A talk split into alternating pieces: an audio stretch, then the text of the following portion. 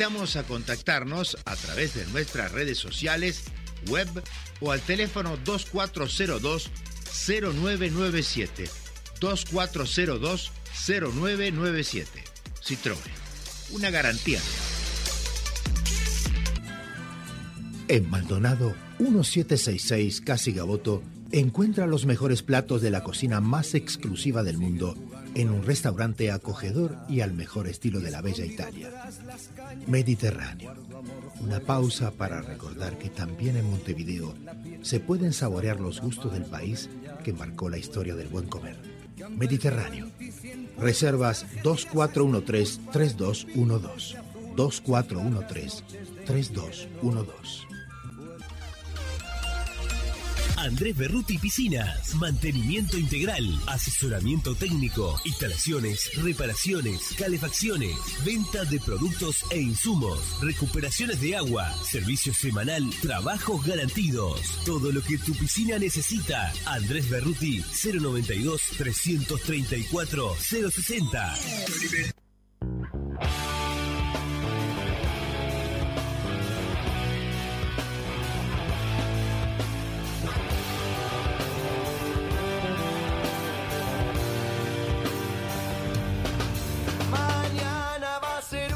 ¿Qué tal amigos? ¿Qué tal a nuestros oyentes de Semilla Oriental? Como todos los lunes en Radio Oriental, eh, hoy esta semana hubo fútbol uruguayo, pero, pero bueno, hoy nos tocó hoy martes y estamos aquí, aquí en la radio junto a José Cabrera en la puesta al aire de esta radio, esta radio queridísima. Y también le queremos mandar un fuerte abrazo a nuestro gran operador Carlitos Condesa, que hoy no puede estar porque es su día libre. Pero estamos también con un entrevistado de lujo, que a los oyentes le va a encantar muchísimo, que es Fernando Montero, el gran, el gran Monty, que le dicen, y, es un piloto de, de drift. Y hoy está aquí con nosotros. Buenas noches, Fernando Montero, ¿cómo estás? Bueno, querido, ¿cómo estás? Primero de todo, gracias por la invitación. Y bueno, acá estamos, terminando el día. ¿Ustedes cómo andan? Eh, nosotros estamos muy bien y bueno, encantado de tenerte en nuestro programa. Y bueno, como sabes, eh, queremos presentarle a, nuestros oyentes un poco sobre tu vida, eh, qué haces. sabemos que tenés una, clínica que se llama Montero y haces acupuntura, eh, haces un, tipo especial de acupuntura en la actualidad y queremos que nos cuentes un poco brevemente eh, cómo, cómo fueron tus inicios, cómo empezaste, cómo empezó tu familia esta clínica. Bueno, eh, te cuento, pero la clínica en realidad, la clínica Montero empieza por mi padre, que, que en el año 76 funda la clínica. Estamos hablando de, mi padre fue de los primeros que, que empezó con la acupuntura a llevarlo a lo que es un marco científico.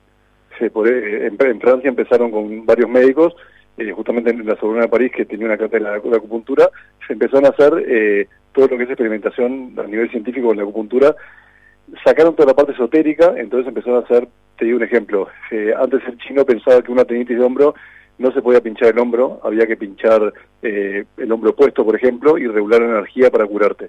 Era, era algo que era muy difícil con evidencia científica, con lo que era eh, la creencia viste médica, es muy difícil razonar la parte energética, bioenergética. Entonces mi padre empezó a ver, eh, a hacer pruebas y ver realmente qué es lo que pasaba cuando tú pinchabas ese hombro, por ejemplo, una tendinitis generar microlesiones, eh, para justamente donde, que el cuerpo cicatrice donde, donde las agujas, eh, buscar puntos de acupuntura que realmente hagan una diferencia bioquímica, como sea bajar el cortisol, que es una estrés, eh, algo científico que realmente la medicina lo acepte. Y bueno, logró hacer la técnica esta, que es la que actualmente se usa en varios lados del mundo, o sea, es la que realmente predomina por un tema de efectividad.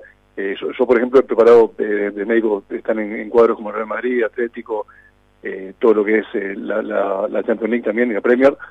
y bueno, realmente en la acupuntura médica, la portológica se utiliza ese tipo de acupuntura. Y bueno, estamos hace varios años, yo cuando me recibí, quería ser farmacólogo en realidad, y que después me recibí también, pero bueno, eh, seguí con la clínica de la familia, la verdad que estamos muy contentos, complicado a veces porque siempre digo, se necesita más acupuntores acá en Uruguay, hay siempre listas de esperas muy largas, varios meses, pero bueno, contentos, trabajando con eso y ayudando a la gente. Sabemos que sabemos que en tu vida pasaste por, por muchas cosas, ¿no? Por, por diferentes ocasiones y queremos saber un poco cómo llevaste esa, ese traspaso de, de ser farmacológico a, a tu especialista de hoy en día, que es eh, la acupuntura, que haces vos, ¿no? ¿Cómo, cómo, fue ese proceso? ¿Te llevó muchos años? Eh, ¿Fue un proceso que te dolió mucho? ¿Fue un proceso que lo tuviste que ir traspasando de a poco? A ver, contanos un poco en ese panorama. en realidad, eh, no, sí, siempre, digo, para hacer acupuntura de manera correcta, primero hay que ser médico. Yo estudié medicina, hice un doctorado en medicina, y luego me metí en la parte de portológicas y lo que es, eh, bueno, empezó con la parte de acupuntura. Eh, yo tenía en la cabeza, muy, tenía muy metido, eh, grabado, eh, me daba fuego el tema de, seguir la parte farmacológica porque yo de chico fui, tengo síndrome de como ya sabes, eh, y bueno, fui muy mal medicado, muy mal tratado, o sea, realmente los médicos que hoy en día, hoy en día que sé de la parte farmacológica, hicieron cualquier cosa conmigo por no saber, ¿viste? y por no buscar una segunda opinión, por un tema de ego, y yo me acuerdo de estar por las medicaciones que me daban para los tics, desde que se me caía la baba, desde que me durmiera en, el colegio, eh, un momento hasta me creció una, una tetilla, porque fue una, me creció una mama también, eh, tenía trastornos espantosos de sueño, eh, temblores, entonces por eso es que yo tenía el debe de, para que no le pasa, por lo menos para la gente que estuviera cerca mío, si en un momento tenía alguien con que me consultara, que no pasara por lo mismo que pasé yo. Y bueno, después fue que empecé con la clínica de mi padre, me cautivó mucho lo, que es la parte de cultura. Y bueno, después hice un posgrado justo en Estados Unidos, en, Harvard, de farmacología, eh, más que nada por cumplir, porque era lo que yo quería hacer, y hoy que combino realmente las dos ramas. Eh, veo que la parte occidental, eh, o sea, la medicina occidental trabaja una parte muy bioquímica y la oriental con una parte bioenergética, que son totalmente, bueno, son complementarias, ¿no? Está muy bueno poder hacer lo mejor de cada una y tener varias herramientas. Siempre digo, si vos tenés solamente un, un martillo vas a estar buscando clavos nada más. Si vos tenés varias herramientas, es mucho más fácil de tratar al paciente y de derivarlo. Siempre digo, tratar de dejar de lado el ego médico y no pensar que uno con su técnica puede hacer todo. Trabajar multidisciplinario, tratar de saber derivar o hasta dónde llega tu técnica, ¿no? Recién, recién nos llegó una, una pregunta por WhatsApp de uno de nuestros oyentes que dice así, ¿la acupuntura se enfoca más en el dolor o en las enfermedades? Qué buena pregunta eso y bueno, agradezco que pregunten eso. Puntualmente en la acupuntura el trabajar el dolor es lastimar a un paciente. Es como yo, por ejemplo, tenés un tema de tendinitis de rodilla y yo te infiltro. Yo te infiltro directamente, yo tengo un caso, por ejemplo, que hace años me, tocó ver, viste, también he tratado varios, eh, varios futbolistas argentinos, fui un momento charlando con Batistuta, me contaba que él tuvo más de 30 infiltraciones de tobillos en un año. Y todos saben la, la historia humana, o sea que eh, saben que él en un momento eh, pidió hasta que le cortaran los pies por el tema del, dolor que tenía, ¿no? Entonces, eso es justamente por el tema de que el, lo que es infiltrar te saca el dolor, pero no te saca la inflamación, no te cura. Entonces, tú sigues jugando como si no tuvieras nada y la articulación se va comiendo, desgastando y también una artrosis espantosa. A mí me gusta la acupuntura justamente el arte de, primero todo, en los mutualistas a veces, no, eh, yo estoy en clínica privada justamente por eso, el mutualista con 10 o 15 minutos de tener para un paciente no puedes ir a la base de la enfermedad. Entonces, tengo un paciente que tiene un dolor de cabeza y en vez de hacer lo correcto, es preguntarle eh, si está atravesando un momento de, crisis o de una mudanza o separación, o está con miedo o estrés o angustia, en vez de llegar a eso, que normalmente es lo que genera tensión, dolor de cabeza y todo, ¿qué haces? Le mandas una medicación y capaz le mandas una resonancia o para, para descartar algo grave pues no puedes ir a la base de la enfermedad. Y en acupuntura realmente al ver un paciente todas las semanas en principio, después pasarlo una vez cada 15 días, eh, tenés por lo, por lo menos la herramienta de poder escucharlo, poder entenderlo, ir a la base de la enfermedad y curarlo. A mí me gusta ir a la base, curar. No me gusta sacar dolor, no lo hago jamás. Eh, sabemos que sabemos que tenés un paciente en común. Cuéntenos un poco la, la enfermedad que tiene tu paciente Nicolás Asandri y, y un poco que cuentes un poco eh, ¿Cómo, cómo se sintió después de, de la terapia en la acupuntura? No, no, lo, no, o sea, ni me acuerdo de, haberlo pinchado y eso sí que, que, la cuente él. No, no me acuerdo mucho de, haberlo visto, Sandri, por eso digo, no, no, no, no me acuerdo como paciente. Eh, bueno, eh, acá otro de los, oyentes me pregunta si, si la acupuntura es una ciencia o una filosofía. En realidad, o sea, la acupuntura, es la, la, la, base eh, de acupuntura francesa o japonesa, que es la, la científica realmente, eh, sí, en realidad es una ciencia, pues justamente tú lo que querés hacer, por ejemplo, la punción seca que deriva de la acupuntura francesa, hoy la hacen oficiatras. Tú te recibes de médico, después haces el posgrado en fisiatría y te enseñan a hacer punción seca en músculos como el trapecio, eh, romboides y lo que es el músculo piramidal. es que, bueno, tiene una, explicación muy científica, es con la aguja eh, realmente romper bandas fibrosas que hay en el músculo, aflojar el músculo y que empiece a circular sangre. O sea que ya salís de la parte tan esotérica. Y como dice, la acupuntura china clásica sí, es una filosofía, tenés un tema de, pulsología, por ejemplo, que los chinos, por ejemplo, te agarran los pulsos eh, de los meridianos. Eh, hay una teoría que dice que con eso podés, tocando los eh, tocando los puños a persona, ¿no? Eh, se miden los pulsos y ahí puedes ver diagnosticar enfermedades. Mi padre en la década del 90 lo que hace es eh, buscó los 10 mejores especialistas en pulsología de China y dijo, bueno, 100 pacientes. Estos 10 tipos vamos a ver si realmente si es una ciencia exacta que te muestren lo mismo. Todos mostraron cosas distintas, lo cual te muestra que no tiene sentido, es una mentira, es algo muy esotérico que todo el mundo... ¿Viste el cuento de, del del rey que, que le hacían un traje invisible y decía que solamente la gente inteligente lo podía ver, que el propio rey dijo, no, qué divino traje, y hasta que un niño dijo, el rey está desnudo, ¿lo conocías? No, no lo conocía, no.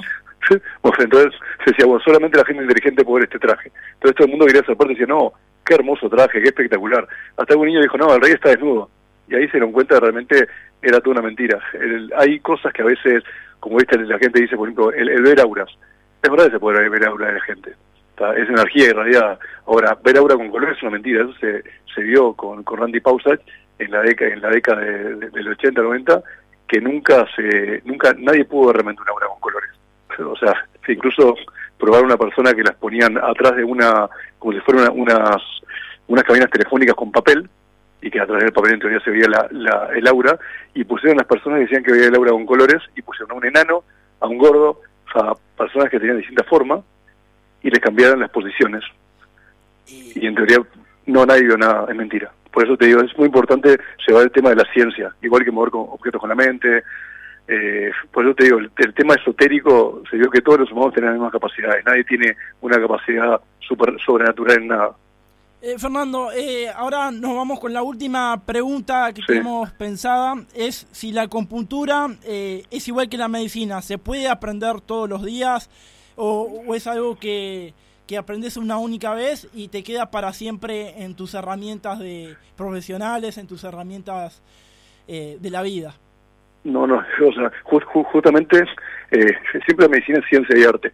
en todo ámbito médico eh, tú realmente estás especializando todo el tiempo. Yo en, el caso mío, eh, yo pincho un, o sea, un promedio de 12.000 pacientes por año, que son 50 pacientes por día.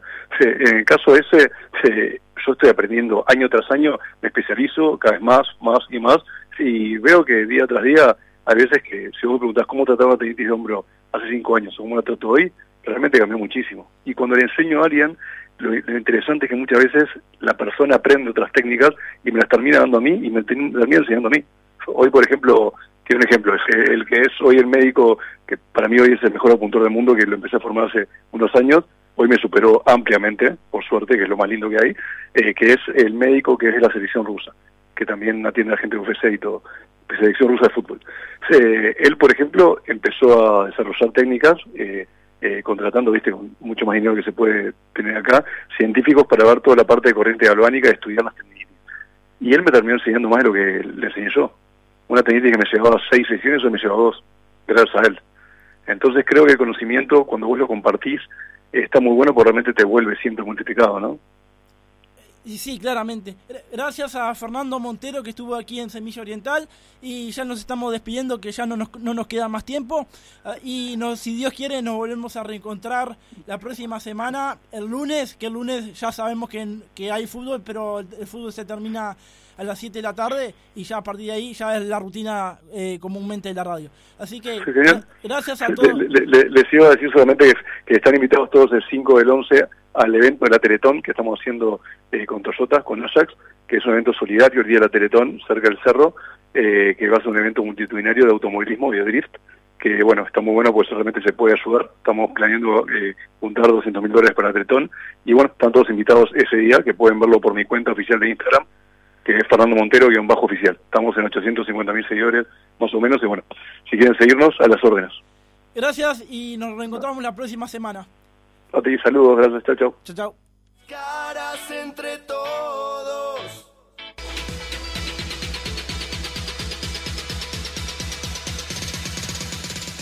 Rincón del Gigante presentó...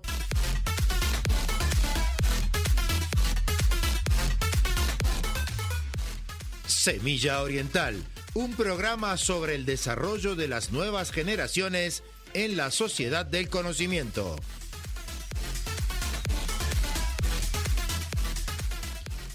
Producción general, Grupo Flash Talleres de Locución.